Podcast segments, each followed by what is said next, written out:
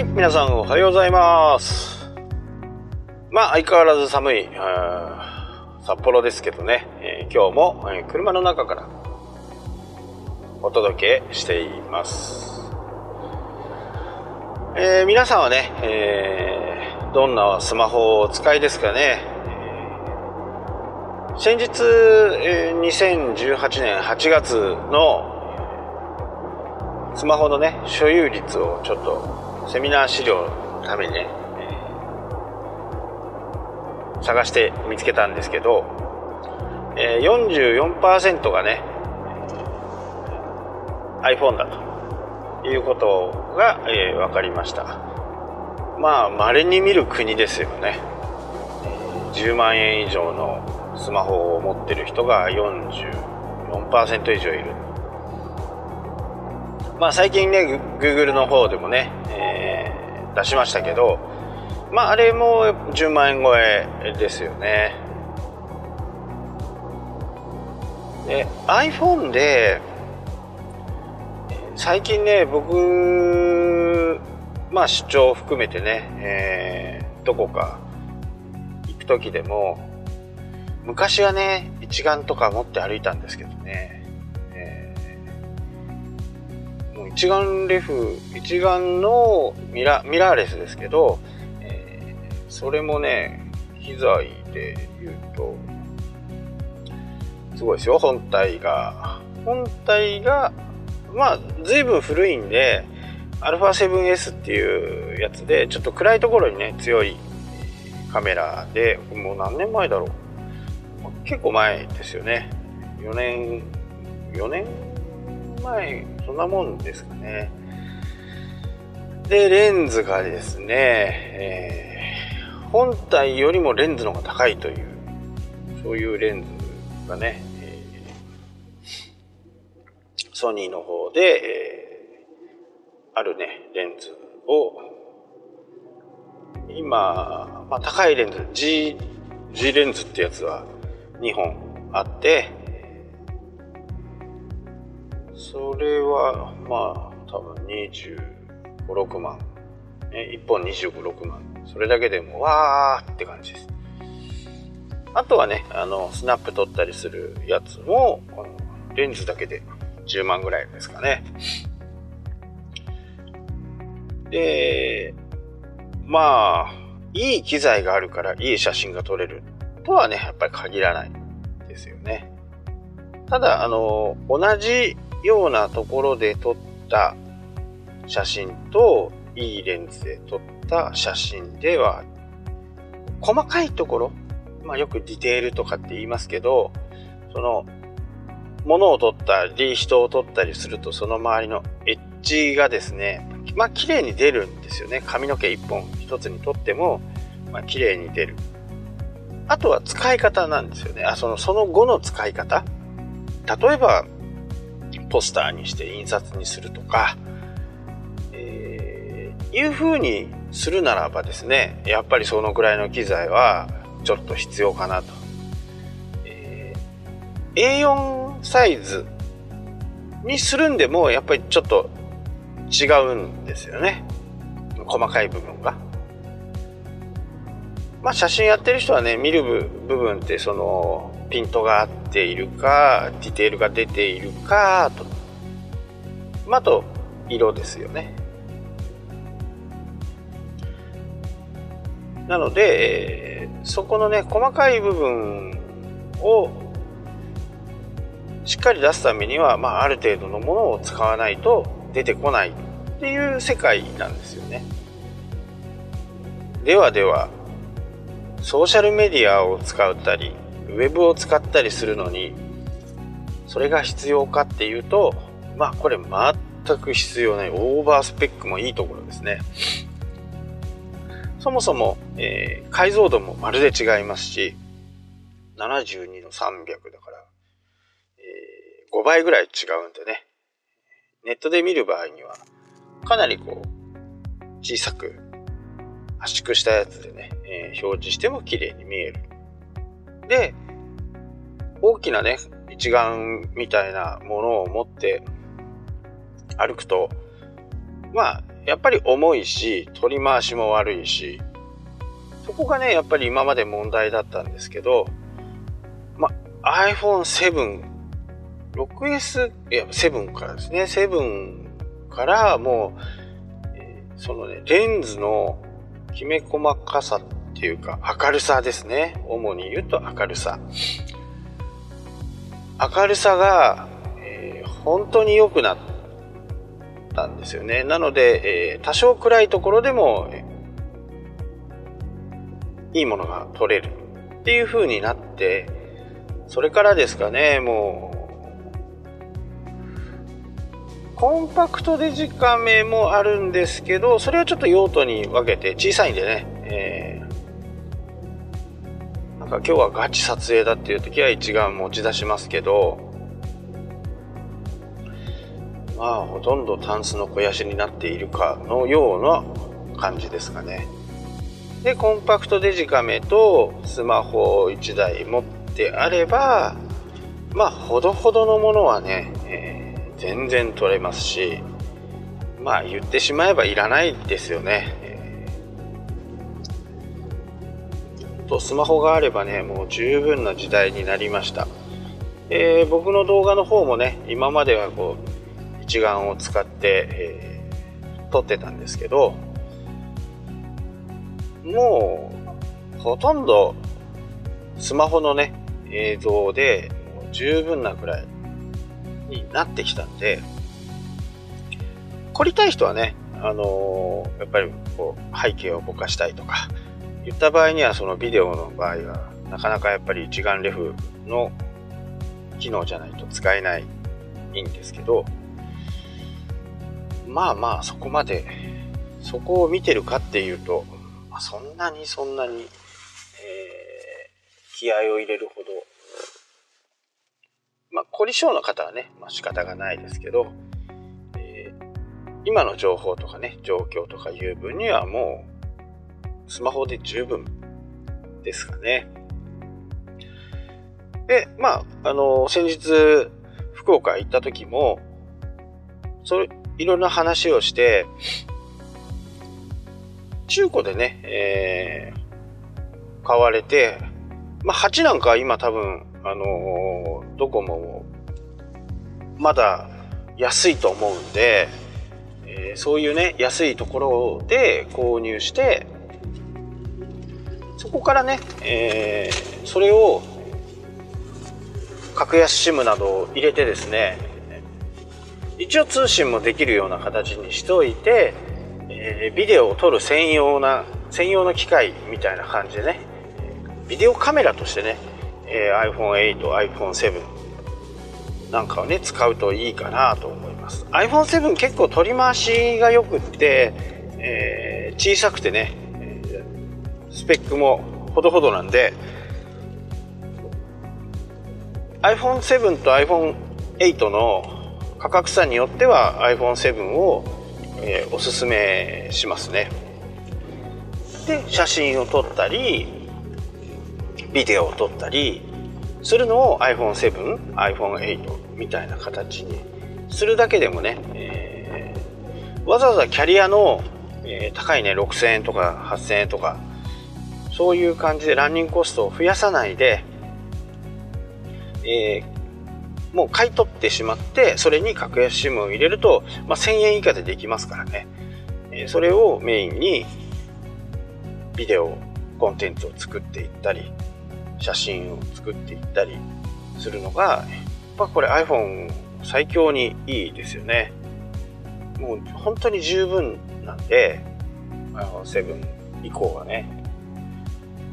なので、機材を増やす必要もないですし、えー、iPhone に一番初めから入ってる iMovie とか、編集ソフトもついてますからね。自由度はやっぱり低いですけど、それで、えー、十分まあそれよりも、えー、内容ですかね。やっぱりコンテンツの内容。それは様々なところでね、えー、やっぱりこう、YouTube を出すからには、綺麗な映像で出したい。綺麗な映像っていうのはもうクリアできてるんで、あとはこう周りをぼかしたいとかね、そういった、え、次なる要望になってくるとちょっと難しいかもしれないですけど、えー、動画でね、えー、普通に喋っていく部分には、まあ、本当にクリアですから、で iPhone7 からは、えー、言ってしまうと 4K でもね、撮影あ 4K できないか iPhone7 は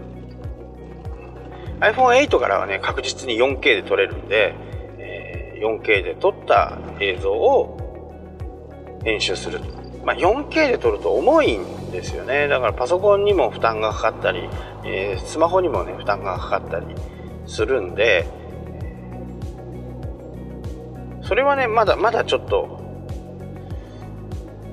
もうちょっと時間がかかっても大丈夫かなと思う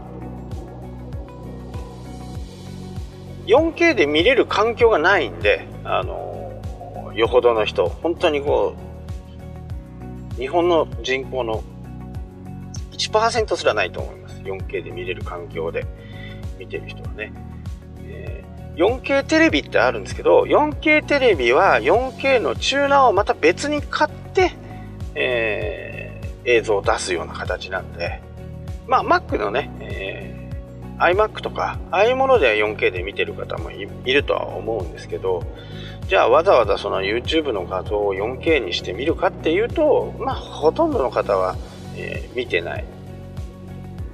言ってしまうと 720p ぐらいでね、720っていうサイズで見たり、そういう、こう、撮る側と、まあ見る側の、ちょっと格差が今のところはあるんで、ただ、来年からはですね、あの、各社ともに 4K のチューナーが入った 4K テレビが出るんで、そうなるとね、えー、YouTube を、自分のスマホで撮った YouTube をテレビで流すっていうことは、えー、あるかもしれないんですけど、まだまだ、えー、それにはね、作る側としてもね、やっぱりストレスが溜まるんで、わざわざそのためにね、えー、パソコンに30万も40万も出して、えー、編集するためにね、それはもうほとんどいらないですから、まあ次に今ちょっと本当に本格的に考えてるのはね、あのー、iPad Pro ですよね、新しく出ましたんでね、iPad Pro はちょっと今気になってまあ明日でもね、ちょっと見に行こうかなと思っています。まあ、iPhone があればね、本当にあの、ウェブのコンテンツ、写真、動画はね、あのほとんどこう iPhone の中で完結してしまいます。で、iPad があれば、もう、パソコンがいらない時代はね、本当にひしひしと来ています。したしたとっていうのかな。ししししとっていうのかな。よくわかんないですけど、えー、確実にね、近づいてきています。まあ、技術者とか、えー、そういうプログラムをする方はね、パソコンは、え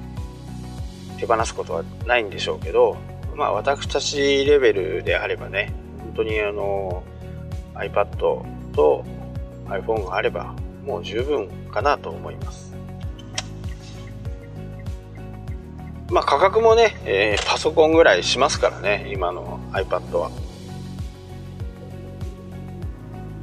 まあどううまくね、使いこなせるかっていうところは、まあ皆さん、あの、よく言われるんですけど、全然 iPhone 使いこなしてないのに iPad なんか必要ないです。いやー、iPhone を使いこなしてる人いるの？っていう感じです。えー、多分自分のやりたいことがどんどんえできてくるような人に関しては、えもう調べ尽くしてね、えやっていると思いますが、え現状、Android に Google のね、Android ができて iPhone にできないっていうことは、まあ10%ぐらいはありますけど、まあよっぽどのことがないか、よっぽどなんか特殊なことじゃない限り、一般的にはできるんで、それで十分だとは思います。iPhone もね、10万ぐらいしますからね。え今日はね、何の話かっていうと、写真の撮り方ですよね、えー、光をうまく使うこと。これがやっぱり写真、iPhone で撮ろうが、一眼レフで撮ろうが、ミラーレスで撮ろうが、この光っていう部分をちょっとね、気にしてみると綺麗な写真が撮れると思います。で基本的には、えー、巡光って言ってこう自分の背中から、えー、光が来て被写体に全て太陽の光が当たるこれ巡光で、えー、撮らないようにしましょう、えー、できれば逆光、被写体の被写体側からカメラに入ってくる逆光のパターンでね、写真が撮れるようになると、格段に上手くなります。格段です。まあ、よく撮影を見たことがある方はわかると思うんですけど、あの、レフ板ってありますよね。あの、白い板。で、あれを使って、え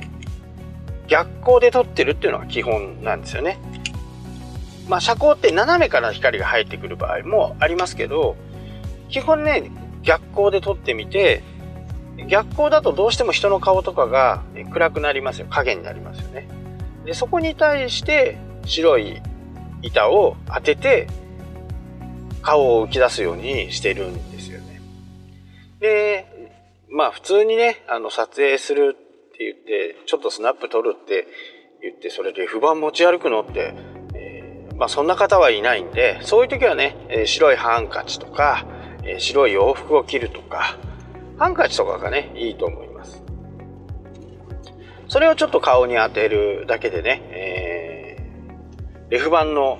機能になりますんでそれでもう十分ですからね、えー、ぜひねそういう風な形で、え、逆光でちょっと、えー、写真を撮るような練習をしてみてくださいそうするとね、えーと今までの写真と随分違った印象になると思います。で、えー、みんなと同じような例えば何かこう被写体が有名なお寺さお寺があるとか、えー、家紋を撮りたい家紋じゃない、えー、何がいいかな車を撮りたいとかって言うんでも、えー、みんなと同じように撮っていると写真ってあまり面白くないんですね。えー、その人の個性とかそういったものを引き立たすものが、まあ、写真の一つ表現の一つなので例えば車だったらミラーだけを撮ってみるハンドルだけを撮ってみるわざとね、えフレームのフレームからはみ出すぐらいの風に撮影をしてみるとかちょっとするだけでもね、えー、だいぶ写真のイメージが変わります